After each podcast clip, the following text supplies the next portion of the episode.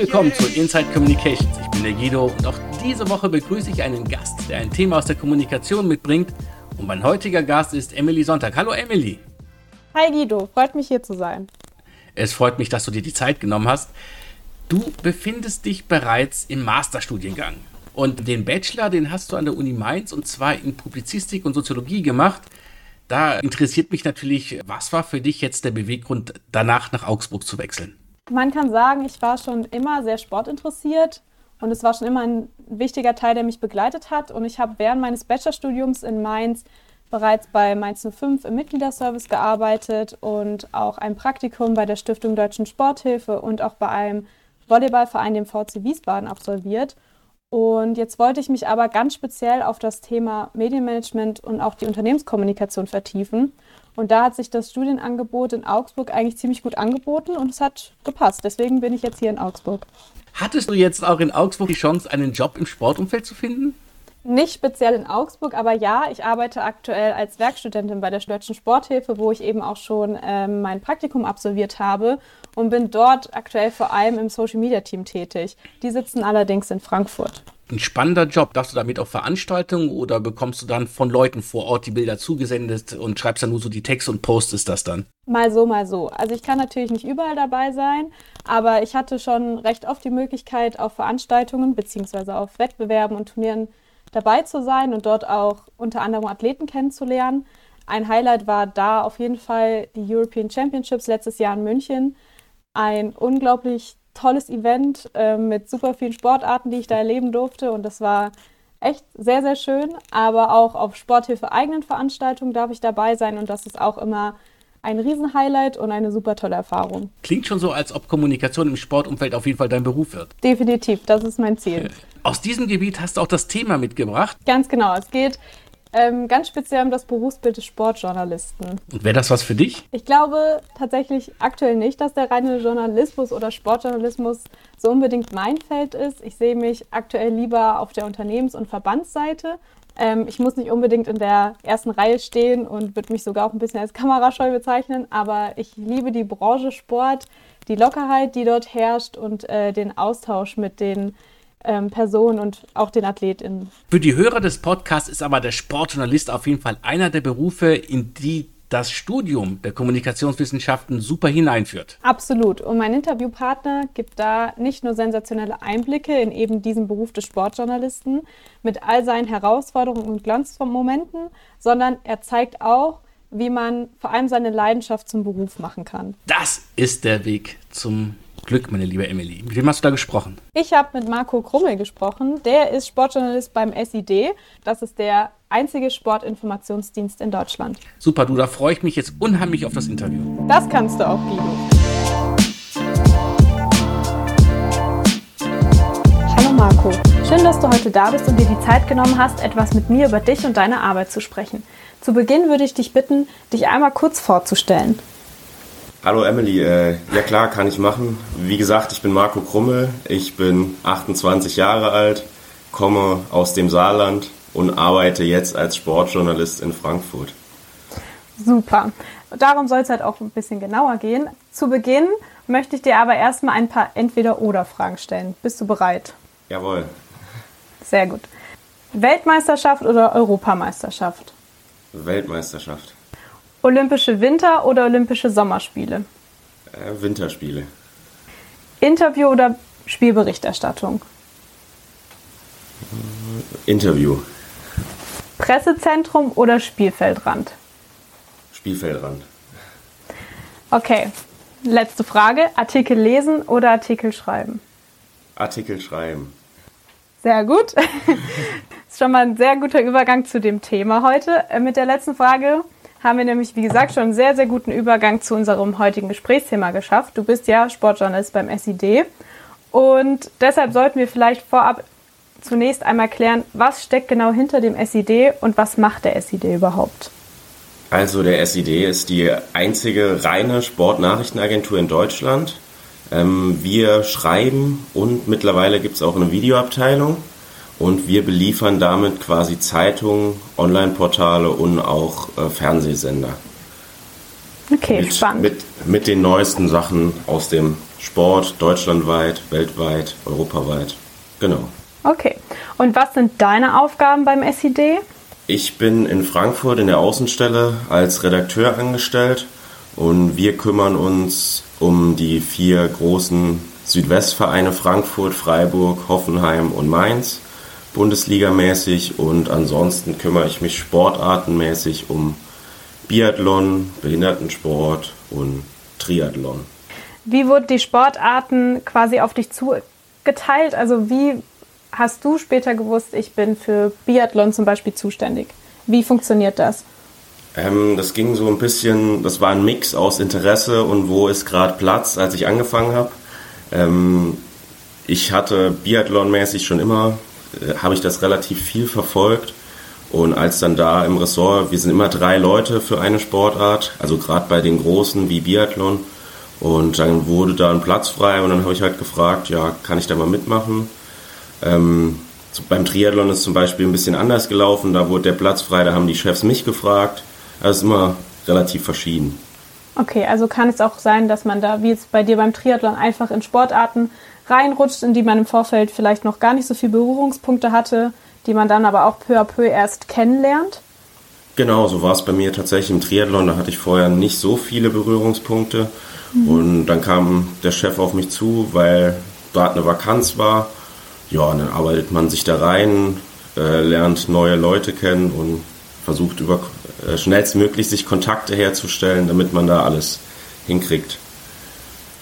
Würdest du sagen, es hat aber einen Vorteil, wenn man schon vorab äh, mehrere Kenntnisse über die Sportart hat, als sich komplett neu in eine Sportart reinzufuchsen, weil es wahrscheinlich auch, wenn man schon vorab mit dem Regelwerk ein bisschen vertrauter ist, ist es vielleicht auch einfacher, dort bei Veranstaltungen vor Ort zu sein und genau zu wissen, wer, auf wen zum Beispiel das Hauptaugenmerk gerichtet ist? Klar, auf jeden Fall. Also im Biathlon war es so, dass ich vorher auch 80 Prozent der Rennen geguckt habe, bevor ich mich äh, beruflich drum gekümmert habe. Man, also man kennt die Leute da natürlich nicht persönlich, aber man weiß, wo die Stärken und Schwächen jedes Athleten liegen. Man weiß, wie so ein Wettkampf abläuft. Ähm, ist natürlich immer einfacher, wenn man sich da schon auskennt ein bisschen. Mhm. Aber es ist kein Nachteil, wenn man die Sportart noch nicht kannte und erst nachträglich kennenlernt. nee, also, also wenn man sich da mit Leidenschaft dann auch äh, reinfuchst, dann hat man das auch schnell drauf. Das ist jetzt kein unüberwindbares Hindernis, wenn ich jetzt komplett eine fremde Sportart äh, machen muss. Aber das ist bei uns halt auch generell Teil der Arbeit, weil wir uns halt um alle Sportarten kümmern. Dann kann es sein, wenn der Ressortleiter von Turnen oder rhythmischer Sportgymnastik jetzt nicht da ist, dann heißt es halt, Marco, jetzt mach mal was zum Turnen. Also es kann morgens dann auch überraschend plötzlich eine ganz andere Sportart sein. Okay, spannend. Also eigentlich hast du, kannst du jeden Tag überrascht werden und musst zu einer ganz neuen Sportart fahren und dich da immer wieder neu reinfuchsen. Ja, Spannend. Also bleibt es nicht, wird es nie langweilig bei dir. Genau, das ist auch das Spannende. okay. Ähm, wusstest du schon immer, dass du Journalist werden, werden möchtest? Ja, also war schon lange eigentlich mein Wunsch als Kind. Ähm, natürlich hatte ich auch so den Kindheitstraum, den wahrscheinlich jeder kleine Junge irgendwann mal hat, äh, Fußball zu spielen. Aber dann ist mir schon relativ schnell klar geworden, dass das äh, nichts wird. Und dadurch, dass ich immer leidenschaftlich mich für Sport interessiert habe, äh, war mir dann klar, ich will auf jeden Fall was mit Sport machen. Und dann war mir auch relativ schnell klar, ich will darüber berichten. Ich will da dabei sein, ich will möglichst nah an den Athleten, an den Sportlern dran sein. Ja. Okay. Also, wenn schon nicht auf dem Spielfeld, dann wenigstens am Spielfeld dran da dabei sein. Genau. Okay. Ähm, und wie, wie war dein Werdegang zum SED? Also, wir haben ja eine Sache gemeinsam. Wir haben beide in Mainz studiert, aber ähm, was hast du denn in Mainz studiert? Erzähl mal. Ähm, ich habe in Mainz tatsächlich nichts mit Sport studiert. Ich habe da Publizistik und im Nebenfach Politikwissenschaften studiert. Aber in meinem Hinterkopf war eigentlich immer, dass ich Richtung Sport will. Ich wollte eigentlich erstmal die Grundlagen legen und mich ein bisschen breiter aufstellen, so als Sicherheit, sage ich mal. Und dann Richtung Master bin ich ja auch dann komplett Richtung Sport. Dann bin ich ja in die Sporthochschule Köln und habe dort meinen Master in Sport, Medien, Kommunikation gemacht und habe dann halt nebenbei schon als freier Mitarbeiter beim SID angefangen. Hast du schon in Mainz dir neben dem Studium äh, versucht, Sport spezifisch äh, etwas zu suchen oder kam das erst im Master mit Köln? Ähm, tatsächlich nicht. Also während dem Bachelor habe ich nur Praktika gemacht, ähm, allgemein im Journalismus. Das hatte, da war ich mal kurz bei Sat 1 ähm, und auch beim ZDF, aber das hatte beides nichts mit Sport zu tun. Das einzige Praktikum, das ich zu der Zeit gemacht habe, war beim Saarländischen Rundfunk. Da war ich in der Sportredaktion vier Wochen. Aber sonst hatte ich da tatsächlich komplett noch mir das, äh, ich sag mal, die Sparte offen gelassen. Okay, also zum SID kamst du dann erst zu deiner Masterzeit. Genau, da habe ich dann ja in den ersten Semesterferien, glaube ich, im Master ein Praktikum gemacht und habe dann da nachher weitergearbeitet als freier Mitarbeiter. Okay, spannend. Und dann nach deinem Studium hast du dort quasi fest Fuß gefasst? Genau, dann war ziemlich am Ende meines Studiums, war, als ich bei der Abschlussarbeit war, ähm, war ein Volontariat ausgeschrieben und dann habe ich mich darauf ganz normal beworben und ja, dann ging es auch relativ ohne lange zeitliche Verzögerung weiter. Okay, und wie war die Zeit im Volontariat für dich? Das ist wahrscheinlich auch nochmal was ganz anderes. Ja, Volontariat ist tatsächlich, es ist nochmal komplett was anderes als das Studium tatsächlich, als auch mhm. wenn ich Sport, Medienkommunikation studiert habe. Ähm, der Studiengang war tatsächlich sehr forschungslastig, muss ich sagen. Im Endeffekt hat es mir für die Praxisarbeit im Endeffekt nicht so viel gebracht, die ich jetzt beim SID mache. Deshalb war das Volontariat schon nochmal komplett fast von der Pika auf Lernen, sage ich mal. Ähm, Gerade äh, bezüglich Video, kameramäßig und so hatte ich jetzt noch nicht so viele Erfahrungen. Deshalb war das, also geschrieben habe ich vorher der, als freier Mitarbeiter schon hin und wieder. Aber ähm, gerade diese äh, Sachen mit der Kamera, das war komplett neu für mich und da musste ich mich schon ja, nochmal komplett reinfuchsen. Weil du gerade schon ähm, das Schreiben erwähnt hast, das ist auch eine Frage, die mich immer öfter beschäftigt hat. Ich habe ja auch Publizistik studiert und ich habe mich immer gefragt, ab wann man wirklich selbstsicher mit seinem eigenen Schreibstil ist. Also ab wann weißt du quasi oder bringst das Selbstbewusstsein mit, das, was ich da schreibe, ist auch gut genug, um es zu veröffentlichen? Ähm, tatsächlich ist das eine, eine schwierige Frage, weil ähm, ich bin jetzt schon zwei Jahre aus dem Volontariat draußen, aber es ist ganz verschieden. Ich habe ähm, Texte, also ich sag mal 0815 Spielbericht, da bin ich mir sicher, da brauche ich keinen mehr fragen. Aber ich mache auch relativ viel Fußballpolitik in Frankfurt und da ist es mir immer klar, wir haben immer den CVD, der drüber liest, aber äh, gerade bei so komplizierteren Sachen ist es mir lieber, da lesen sechs Augen drüber, als da lesen nachher noch der CVD und wir haben das Vier-Augen-Prinzip, wie es normal praktiziert wird. Da frage ich lieber nochmal einen erfahrenen Kollegen, sag mal, würdest du das auch so machen? Ist das so okay oder würdest du das komplett anders machen? Also mit dieser Selbstsicherheit, also ich bin da nie komplett mir sicher, gerade bei so schwierigen Sachen und vertraue da lieber auch auf die Meinung von anderen und hole mir da Ratschläge. Aber es ist trotzdem immer so, dass es dieses Vier-Augen-Prinzip gibt. Also es gibt immer den CVD, ist ja der Chef vom Dienst, dafür steht ja die Abkürzung und der schaut auf jeden Fall immer über deine Texte drüber, bevor sie publiziert werden, richtig? Ähm, ganz genau, bei uns gibt es tatsächlich immer zwei verschiedene CVDs am Tag, also morgens. Ähm, wir haben einen Fußball-CVD und einen für den Restsport, der alle anderen Texte rausgibt. Und ähm, kommt dann halt drauf an, welchem Ressort du einen Text schreibst. Und dann wird der auf jeden Fall gegengelesen. Aber wie gesagt, ich hab's dann ab und zu auch lieber, wenn noch einer mehr drüber guckt, wenn ich jetzt hm. zu irgendeinem brisanten Thema einen Text schreibe. Ähm, gerade die Frage, weil du ein brisantes Thema angesprochen hast, da ist ja natürlich dann auch das Thema Aktualität und quasi so schnell wie möglich die Information nach, nach außen bringen, auch wahrscheinlich wichtig. Ähm, wie, wie funktioniert es dann? Also wenn dann immer noch jemand drüber lesen muss oder vielleicht sogar zwei Leute drüber lesen, ist es dann manchmal auch, wird es irgendwie kritisch von der Zeit oder ähm, ist, ist da eigentlich immer noch ein bisschen Backup? Ähm, tatsächlich ist es spannend, vor allem bei aktuellen Ereignissen wie Fußballspielen oder ein Biathlonrennen oder was auch immer. Zum Beispiel bei Fußballspielen machen wir es dann so, der Text, der muss mit Abpfiff raus. Ähm, das heißt, ich lege den Text in der Regel so in der 75. Minute, schicke ich den schon nach Köln, dass der CVD drüber lesen kann. Alles, was dann nach der 75. passiert, wird vom CVD dann direkt eingetragen. Und wenn das ganze Spiel halt kippt, dann ist es meine Aufgabe, dass ich quasi die Konterversion schreibe. Wenn jetzt zum Beispiel Frankfurt in der 90. den Ausgleich gegen Bayern macht, dann muss ich schon die Fassung bereit liegen haben, dass Frankfurt jetzt unentschieden spielt. Man schreibt so natürlich auch viel für die Tonne, aber es geht dann halt schon um, der muss mit Apfel raus und deshalb muss man gerade auf sowas vorbereitet sein.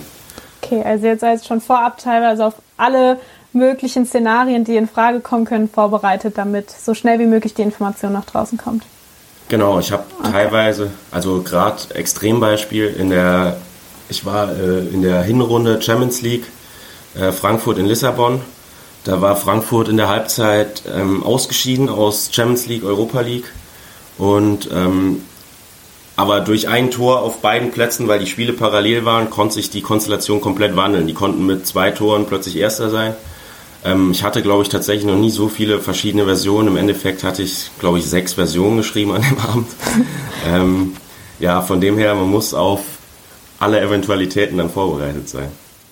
Wahnsinn. Und was passiert, wenn es komplett, also wenn selbst die sechs Vorlagen, die du dir geschrieben hast, nicht eintrifft und komplett das, äh, wie sage ich das, das Unmöglichste vom Unmöglichsten eintritt, dann wird man, kommt man wahrscheinlich richtig ins Schwitzen und muss noch so schnell wie möglich einen neuen Text an, anfertigen. In der Tat, das, das, bleibt, das bleibt nicht aus. Manchmal passiert irgendwas, womit man gar nicht rechnet und ja, dann schwitzt man ordentlich, kann ich sagen. Das, das glaube ich. Wenn es äh, schnell gehen muss. Ja, spannend. Ähm, vielleicht mal weg vom, vom Schreiben. Ähm, wie waren so die ersten Interviews für dich? Ist der Einstieg dir, besonders, ist der dir leicht gefallen oder ist es etwas, was dir ein bisschen schwerer fällt im Vergleich zum Schreiben oder wie ist es für dich? Ähm, am Anfang war ich tatsächlich immer sehr nervös. Gerade ähm, es, es, gibt ja verschiedene Situationen. Also dieses 1 zu 1 Interview, äh, ich stelle die Fragen, jemand anderes äh, antwortet. Am Anfang, ich meine, es sind schon irgendwo, du wirst Journalist, aber am Anfang sind das für dich trotzdem die Sportler, du kennst sie aus dem Fernsehen und plötzlich stehst du vor ihnen. Das war natürlich nicht einfach am Anfang. Ähm, und gerade auch bei so Pool-Interviews, wo mehrere Leute da stehen und Fragen reinrufen, da habe ich mich immer erstmal zurückgehalten, weil ja, ich bin so der Junge und äh, der jetzt erstmal guckt, was auf ihn zukommt, aber beim 1 zu 1 hast du die Chance halt nicht. Dann musst du liefern. Ja, also ich sag mal, die ersten drei, vier Interviews ist man noch nervös, aber dann lief das eigentlich. Ja, ich will, nicht, ich will jetzt nicht sagen, man ist nicht mehr nervös, aber es ist schon mittlerweile Routine dann irgendwo geworden. Ja, also ich glaube, ein bisschen Nervosität ist vielleicht gar nicht schlecht, aber ich glaube, man wird da einfach mit der Zeit wahrscheinlich ein bisschen selbstsicherer und hat dann seine, vielleicht auch seine Tricks. Ähm, wie, wie gehst du denn bei Interviews, ich sag's mal, mit harten Nüssen um? Also es ist ja gerade aus der Fußballwelt recht bekannt, dass äh, viele, viele SpielerInnen oder auch Trainer etwas wortkarg sind oder vielleicht auch immer dieselben Phrasen verwenden. Wie kriegst du die vielleicht, ja, ich sag mal, weich gekocht? Also hast du da besonders Tricks aus, ich sag mal, unemotionaleren SpielerInnen etwas Spannendes und Gutes vielleicht auch herauszukitzeln? Ähm, das ist tatsächlich immer das Schwierigste. Ich meine, aus, sind die Fußballer meistens, wie du es sagst, aus anderen Sportarten, kenne ich die Probleme jetzt weniger aus, aus dem Biathlon oder gerade aus dem Behindertensport. Ähm, da reden die Leute auch gerne mit einem und äh, sind da auch etwas offener. Ähm, Im Fußball ist es tatsächlich teilweise etwas schwierig und ja, es gibt, also ich habe ich hab tatsächlich kein Patentrezept, ähm, wie man es löst. Ähm, ich versuche dann teilweise irgendwie mal eine ja, ein bisschen offenere, frechere Frage vielleicht auch mal zu stellen, um so eine Steilvorlage zu geben, um vielleicht einen Brocken hinzuwerfen, dass der oder die Vorlage zu geben und er das, dass er den Ball dann eigentlich nur noch versenken muss, damit er irgendwas äh, Spannendes sagt. Ähm, aber das klappt natürlich, die sind so geschult und ja, und dann versuche ich auch teilweise einfach mit verschiedenen Worten, wenn ich genau was Bestimmtes brauche, das ein paar Mal abzufragen, einfach mit verschiedenen Fragestellungen. Ja, aber die sind mittlerweile fast alle halt so geschult und gebrieft. Es ist schwierig. Also merkt man da schon eine klare Veränderung eben, was du ansprichst, durch dieses gebrieft sein der Spieler, dass da die Antworten dann noch vielleicht etwas ja, langweiliger ausfallen. Ähm, genau, ja. Die Spieler sind vorbereitet. Die wissen, bevor es ins Interview geht, was jetzt vielleicht brisante, als brisante Frage kommen könnte. Die wissen, was sie darauf antworten sollen. Es ist schwierig. Also das, die schönsten Interviews sind natürlich, wenn es gelingt, aber es wird immer seltener. Ist dir schon mal so ein, ich denke jetzt an Danny da Costa oder Toni Kroos Interviews, wo man vielleicht der eine das Interview selbst in die Hand nimmt oder der andere, ich sag mal, am Mikrofon etwas ausrastet. Ist dir sowas schon passiert oder bist du da bisher noch verschont geblieben? Tatsächlich leider nicht. Sowas wäre mal. Leider nicht. Wäre wär mal interessant, wenn es so eine Dynamik entwickelt, aber das hatte ich leider tatsächlich noch nicht. Aber du sagst leider, also das würde dich gar nicht stören, wenn es mal zu so einer Situation kommen würde. Ja, das ist ja spannend, wenn es äh, mhm. plötzlich mal einen anderen Gang nimmt, weil äh, immer gleich ist irgendwann langweilig, wenn es. Also ich bin für alles froh, was mal halt ein bisschen anders läuft. Ja, das stimmt. Das sind ja auch die Gespräche, die im Endeffekt noch in, dem, in den Köpfen der Leute bleiben, über die man auch vielleicht ein bisschen länger spricht. Genau. Als, ja, da hast du natürlich recht. Ähm, was waren denn vielleicht auch bei Interviews bisher so deine verrücktesten oder auch lustigsten Erfahrungen? Kannst du da aus deinen Jährchen Erfahrung schon etwas berichten? Puh, da muss, da muss ich mal überlegen. Verrücktesten Erfahrungen. Äh, das war wahrscheinlich nach dem Europa League-Finale letztes Jahr mit, äh, mit Eintracht Frankfurt, als äh, Peter Fischer äh, einfach in der Mixzone völlig, also wild tanzend in der Mixzone war äh, parallel ein paar Worte gesagt hat, dann wieder getanzt hat. Äh, Martin Hinteregger kam wild tanzend durch die Mixzone äh, mit, mit ein paar Bier auch in der Hand. Ja, das war ein bisschen wilder und verrückter, als man so nach einem normalen Bundesligaspiel alles kennt. Ja, das glaube ich. Aber das sind so Momente, die, die vergisst man wahrscheinlich auch nicht so schnell. Nee, ähm, tatsächlich nicht. die machen das Ganze auch aus. Ich habe ja eben bei den Entweder-Oder-Fragen auch äh, WM oder EM die Frage gestellt und du warst ja bei der WM in Katar tatsächlich vor Ort. Ja. Ähm, es gab ja im Vorhinein oder auch währenddessen und auch noch im Nachhinein viele Diskussionen über diese WM oder diese Weltmeisterschaft, vor allem weil sie auch äh, in einem Land wie Katar stattgefunden hat und auch im Winter. Wie hast du die WM erlebt und wahrgenommen? Hast du dich im Vorfeld, als du wusstest, du wirst hinfahren, trotzdem auf das Turnier freuen können? Ich habe mich in der Tat gefreut. Allein schon, weil es meine erste WM jetzt als Reporter war. Ich war letztes Jahr bei der EM zum ersten Mal bei einem Turnier. Ähm, und dann jetzt meine erste WM. Ich habe die negative Berichterstattung genauso wahrgenommen und alles ähm, auch selber so gesehen mit, in Sachen Menschenrechte und so, keine Frage. Aber trotzdem war bei mir als äh, leidenschaftlicher Fußballanhänger irgendwo da die Vorfreude, jetzt erstes großes Turnier ich freue mich auf diese WM. Das habe ich mir tatsächlich auch so bewahrt, trotz aller Diskussionen, die es darum gab. Gab es aus deinem Freundes- und Bekanntenkreis negative Stimmen, dass du hinfährst?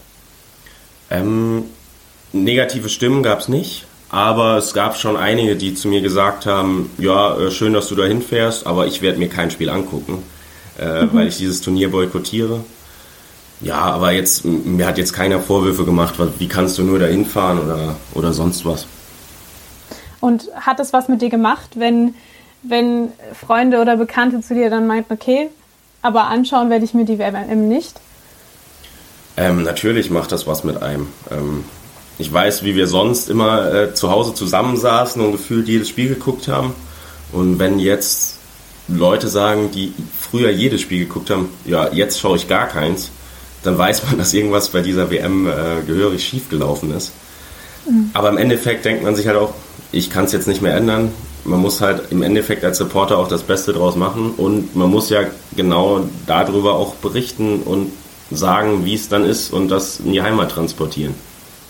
Also hattest du trotzdem auch eine wichtige Rolle dort vor Ort. Und wie war es vor Ort? Hast du vor Ort was von Unruhen mitbekommen oder war vor Ort eine Euphorie zu spüren, die du vorher vielleicht mit der du auch gar nicht gerechnet hast? Ähm, tatsächlich ähm, war es komplett anders, als ich es mir vorgestellt habe. Gerade in anderen Ländern war, die haben diese WM voll angenommen. Wenn ich da die Argentinier sehe, wenn ich die afrikanischen Länder gesehen habe, die haben aus dieser WM ihre Party gemacht.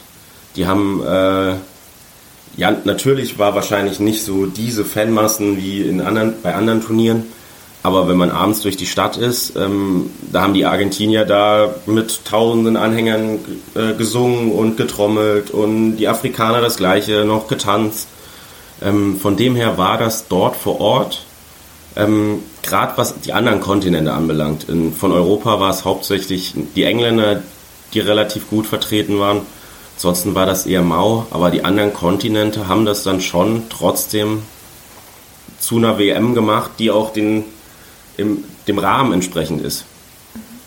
Du hast jetzt äh, vor allem auch Argentinien und diese Länder erwähnt, aber ähm, wie war es mit deutschen Fans vor Ort? Okay, Deutschland ist sehr früh ausgeschieden, aber ähm, war, war eine Präsenz zu sehen oder zu spüren oder zu hören, besser gesagt? Also hat man von deutschen Fans was mitbekommen? In der Tat, ich war jetzt persönlich nicht bei den deutschen Spielen vor Ort, aber so in der Stadt war überhaupt ähm, von deutschen Anhängern nichts zu spüren. Also okay. wenn ich das mit, aber das war nicht nur ein deutsches Phänomen, das war eher so ein europäisches Phänomen, sage ich mal, ähm, dass fast alle europäischen Länder kaum äh, Anhänger dabei hatten, beziehungsweise kaum Anhänger, die das groß gefeiert haben und zelebriert haben, diese WM. Okay, spannend. Ähm, warst du vom SID als einziger in, vor Ort oder hattest du, warst du mit mehreren Kollegen vor Ort? Ähm, wir waren tatsächlich ein Team von, ich muss gerade überlegen, ich glaube es waren 14 Leute. Ähm, davon waren drei komplett abgestellt für die deutsche Nationalmannschaft, zwei Textleute und ein Videoreporter, die waren für die Deutschen. Und mit elf Leuten haben wir dann die ganzen anderen Spiele abgedeckt. Okay, spannend. Gab es auch Kollegen, die sich bewusst gegen die Reise nach Katar und gegen die WM entschieden haben? Ähm, in diesem Fall tatsächlich nicht. Also ich hatte das mitbekommen vorher bei den äh, Winter, bei der Winterolympiade in Peking. Da gab es die Leute, die sich bewusst dagegen entschieden haben, aber dieses Mal glaube ich, dass alle, die gefragt wurden, auch dabei waren. Okay, spannend. Vielleicht ist die WM oder die war die WM Katar ein gutes Stichwort, aber du hast ja gerade selber gesagt, du warst für die deutschen Spiele gar nicht äh, eingeteilt oder hast die gar nicht gesehen. Aber ähm, vielleicht im Allgemeinen, wie schaffst du es, gerade vielleicht wenn Deutschland spielt oder deine, dein Lieblingsverein in der Bundesliga, wie schaffst du es da neutral zu bleiben? Oder man, man erwischt sich ja oft dabei, man hat vielleicht gewisse Sympathien gegen oder für einen Spieler oder für einen Verein. Ähm, wie, wie kannst du das abstellen? Wie, wie gehst du da vor? Ja, das ist vielleicht eine ganz nette Geschichte. Ich war, ähm, als Deutschland ausgeschieden ist, war ich beim Parallelspiel äh, Spanien gegen Japan. Hm. Ähm, da haben wir, saßen wir zu zweit auf der Tribüne und haben auf dem Bildschirm parallel das Deutschlandspiel verfolgt und hatten halt unten äh, vor unseren Augen live das Spanien gegen Japan-Spiel, das dann nicht in die deutsche Richtung gekippt ist. Da, da habe ich mich schon teilweise ertappt, wo ich mir dachte, ja, können diese Spanier jetzt nicht mal endlich dieses Spiel gewinnen. Diese Momente gab es natürlich, aber andererseits musst du deinen Text ja trotzdem gleichzeitig irgendwie neutral schreiben. Da musst du halt, mittlerweile bin ich da, am Anfang war das echt ein Problem für mich, da bei solchen Sachen cool zu bleiben oder äh, komplett alles auszublenden, aber mittlerweile, man entwickelt eine Routine, äh, dann ball ich halt mal die Faust in der Tasche und ärgere mich, äh, statt dass ich jetzt groß äh, da irgendwie auf der Tribüne, wie ich es früher vielleicht als Kind, als Fan gemacht habe, da groß losschimpfe. Ähm, dann mache ich es jetzt halt in mich rein und ich meine, für den Text, das habe ich mir angeeignet, das spielt das sowieso keine Rolle mehr. Das, das lernt man schnell, dass man jetzt nicht groß äh, für den FC Saarbrücken besser schreibt als für die SV Elversberg oder was auch immer. Ähm, und wie, wie schaffst du es, wenn du mal nicht im Dienst bist und dir ähm, jetzt angenommen ein, das bestes Beispiel, du hast gerade gesagt, SV Elversberg gegen den FC Saarbrücken, wenn du dir dieses Spiel anguckst und du bist nicht im Einsatz, erwillst du dich dabei, dass du das trotzdem manchmal aus so einer Journalistenbrille aus anschaust oder kannst du das auch dann einfach mal komplett beiseite legen und ähm, das Spiel einfach genießen, wie es gerade eben passiert, ohne da im Kopf dir vielleicht schon Kommentare zu, zusammenzuschreiben?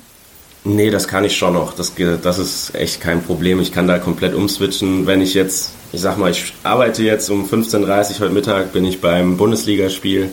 Ähm, und wenn ich dann heimkomme und um 20.30 Uhr ist noch ein, was weiß ich, Zweitligaspiel, dann kann ich, dann, ich gucke das komplett anders. Also einmal gucke ich komplett konzentriert, beim anderen sitze ich halt da und gucke gemütlich und genieße das Spiel, sag ich mal. Also das ist, das ist noch kein Problem. Also du hast auch trotzdem nicht die Freude am Sport abseits der Arbeit verloren und schaust trotzdem weiterhin die Sportarten und hast nicht die Lust daran verloren, weil du tagtäglich in deiner Arbeit damit konfrontiert bist. Ganz und gar nicht. Ich gucke so viel wie eh und je. okay. Ja, mit den meisten Fragen haben, hast du es schon geschafft. Ähm, aber hast du vielleicht noch ein paar spannende Anekdoten aus deinen letzten Jahren, die du uns erzählen kannst?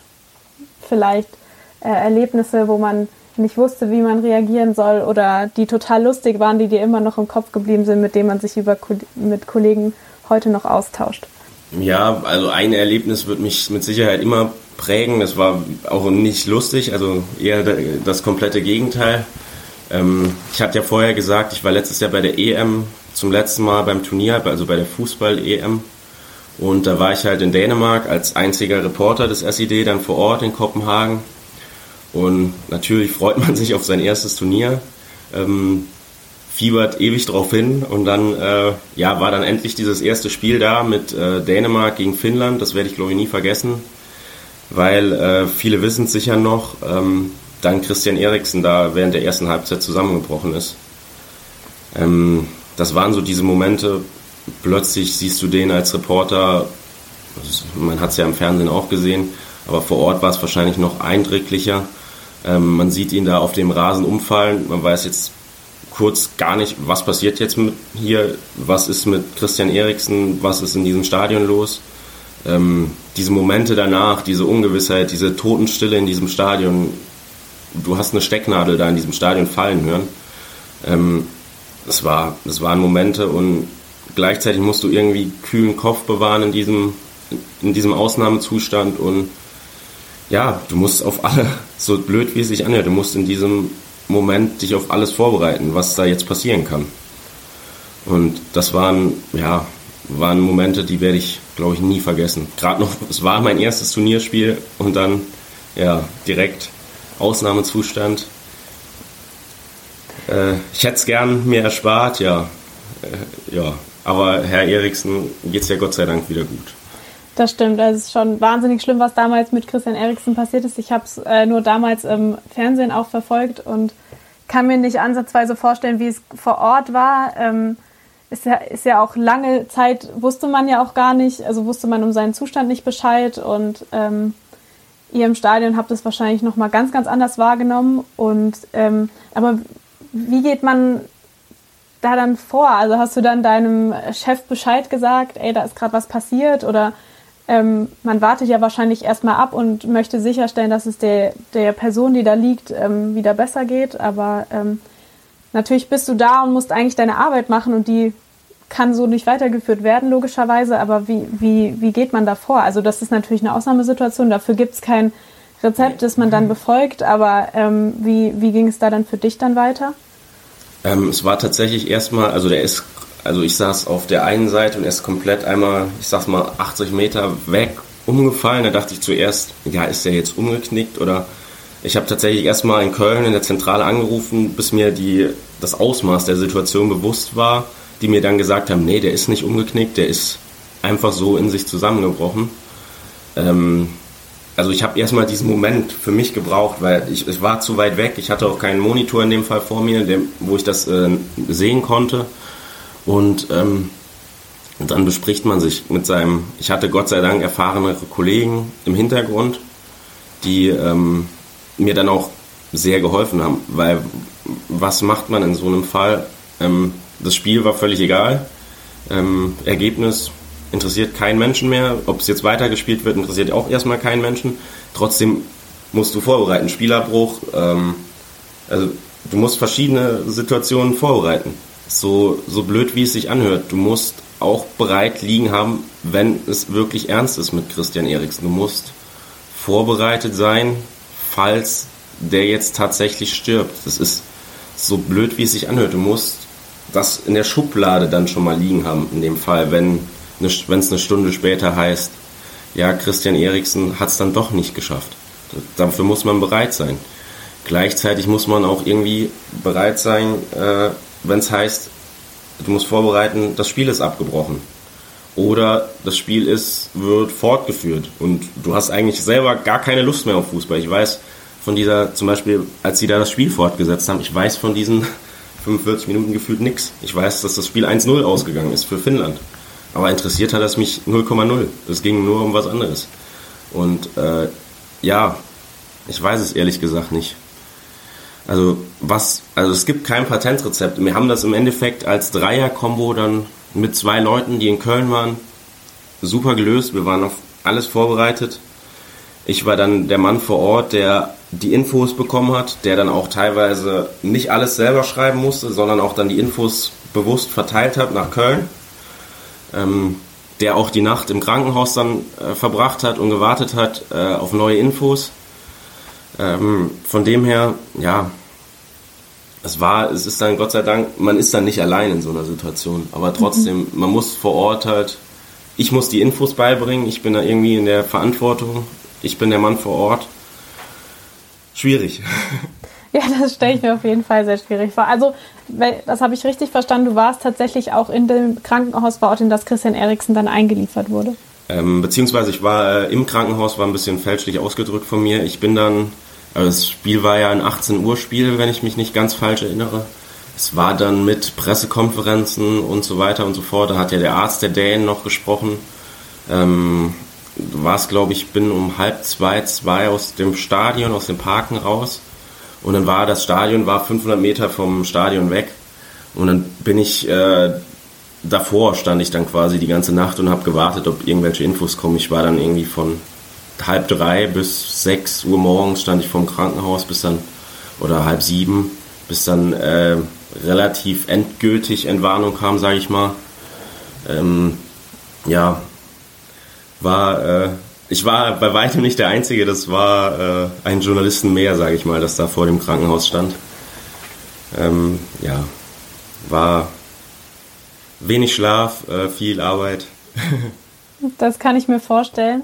Und ähm, auf jeden Fall eine krasse Erfahrung, verrückte Geschichte ähm, und hoffentlich ein Erlebnis, das sich aber so nicht nochmal wiederholen wird. Ähm, Gott sei Dank, hast du ja schon gesagt, geht es ihm mittlerweile wieder gut und er spielt sogar wieder, aber ähm, das ist auf jeden Fall ein Erlebnis, das man so schnell auch wahrscheinlich nicht vergisst. Und wenn es dann sogar noch das erste Turnierspiel ist, das man besuchen darf bei einer EM, ist es natürlich auch nochmal sehr prägend. Ähm, ja, ich bedanke mich für das Gespräch. Ich hoffe, es hat dir Spaß gemacht. Wir haben auf jeden Fall viel lernen können von dir und deinen Erfahrungen. Ähm, vielleicht ja, zum gerne. Abschluss, weil es jetzt vielleicht ein bisschen ein sehr negatives Thema zum Ende war. Ähm, hast du vielleicht Tipps, die du Leuten an die Hand geben kannst, die ebenfalls wie du Journalist oder sogar Sportjournalist werden möchten? Hast du da bestimmte Erfahrungen gesammelt in den letzten Jahren, die du anderen nur an die Hand geben kannst? Ich glaube, das Wichtigste ist einfach, dass man sich die Leidenschaft zum Sport bewahrt. Also ich, ich darf jetzt meine Leidenschaft zum Beruf machen. Ich darf mich in meiner Arbeitszeit mit Sport beschäftigen, was ich vorher in meiner Freizeit immer gemacht habe. Ähm, man muss einfach für die Sache brennen und ich glaube, dann äh, ergibt sich alles andere von allein, wenn die Leidenschaft für den Sport da ist. Ähm, alles andere kommt dann. Das ist doch sehr schön. Ähm, perfekt, ja, vielen Dank und ja, gerne, ja, hat Spaß, Spaß gemacht. gemacht. Mir auch. Das war jetzt wirklich spannend. Emily, was waren aus deiner Sicht die wichtigsten Punkte? Zuerst einmal fand ich Markus Geschichte total spannend. Sein Kindheitswunsch, dass er zuerst unbedingt Fußballer sein möchte, was wahrscheinlich viele Jungs sich erträumen, und als das nicht mehr ganz realisierbar war, hat er trotzdem den Sport nicht aus den Augen verloren. Man merkt bei ihm total, dass er das, was er tut, unfassbar gerne macht. Und das finde ich wahnsinnig inspirierend. Er hat sehr mhm. ehrlich gesprochen, vor allem in Bezug mhm. auf die Selbstsicherheit der eigenen Texte und dass es nie mhm. schadet, sich auch bei Kollegen Absicherung zu suchen, gerade durch einen Austausch. Vor allem auch seine persönlichen Erfahrungen fand ich super spannend, wie man in einer Extremsituation, wie im Fall mit Christian Eriksen, reagiert und was da in einem vorgeht. Oder wie man reagiert, wenn man gerade auf dem Weg zu einer WM nach Katar ist und vielleicht auch negative Stimmen aus dem Freundes- und Bekanntenkreis hört. Aber im Allgemeinen muss ich sagen, dass er ein sehr angenehmer Gesprächspartner war, von dem ich sehr viel lernen konnte. Und das Gespräch mit ihm hat mir sehr viel Spaß gemacht. Und wie war es für dich, Guido? Ich fand das Interview auch insgesamt super spannend und äh, im Prinzip kann ich jetzt tatsächlich zunächst einmal nur wiederholen, was du gesagt hast. Diese Ehrlichkeit, die Offenheit auf den Punkt total reflektiert. Das hat einfach Spaß gemacht zuzuhören. Und ich fand auch ganz schön, wie offen er auch gesagt hat, dass Texte für die Tonne zu schreiben jetzt kein Anlass zur Euphorie ist, aber natürlich eine Notwendigkeit, um beim Abpfiffen eine Geschichte parat zu haben. Ja, das ist tatsächlich in den Kommunikationsberufen an ganz, ganz vielen Stellen so. Wenn es mehrere Optionen gibt, wie es ausgeht, dann schreibst du einfach alle Varianten. Dann auch, wie er beschrieben hat, über seine Herausforderung, journalistisch neutral zu bleiben oder die eben die großen Momente seinen Stars zu begegnen, ähnlich wie du es ja auch von dir beschrieben hast. Dann, wie er sagte, 80 Prozent der Biathlonrennen, die habe ich ja vorher schon am Fernsehen gesehen. Und da weiß man schon, der hat den richtigen Beruf gewählt und das fand ich auch jetzt für alle Studenten sehr inspirierend und den richtigen Hinweis. Macht das, wo euer Herz schlägt zu eurem Beruf. Eine der ganz, ganz großen Botschaften, da kann man ihn als Vorbild nehmen. Wenn ihr Fragen zu dieser Sendung, besonders zum Thema Sportjournalismus habt, dann schreibt uns gerne. Die E-Mail-Adresse ist feedback at insidecommunications.de. Wir werden sie auf unseren Social-Kanälen, auf der Website, Twitter, Instagram, LinkedIn, Xing und Facebook gerne für euch beantworten. Und wir sind auch über jedes Feedback dankbar. Auch hier über E-Mail, die Social-Media-Seiten und natürlich auch auf Spotify und Apple Podcasts wo man Reviews schreiben und Sterne vergeben kann und das Wichtigste, wo man diesen Podcast auch abonnieren kann. Vielen Dank fürs Zuhören. Wenn dir dieser Podcast gefallen hat, würden wir uns natürlich riesig über deine Unterstützung freuen. Wir haben auf unserer Website www.insidecommunications.de alle finanziellen Möglichkeiten aufgelistet und freuen uns über jeden, der dieses Format unterstützt und aufrechterhalten möchte. Vielen Dank. Ja, vielen Dank und bis nächste Woche. Tschüss. Tschüss.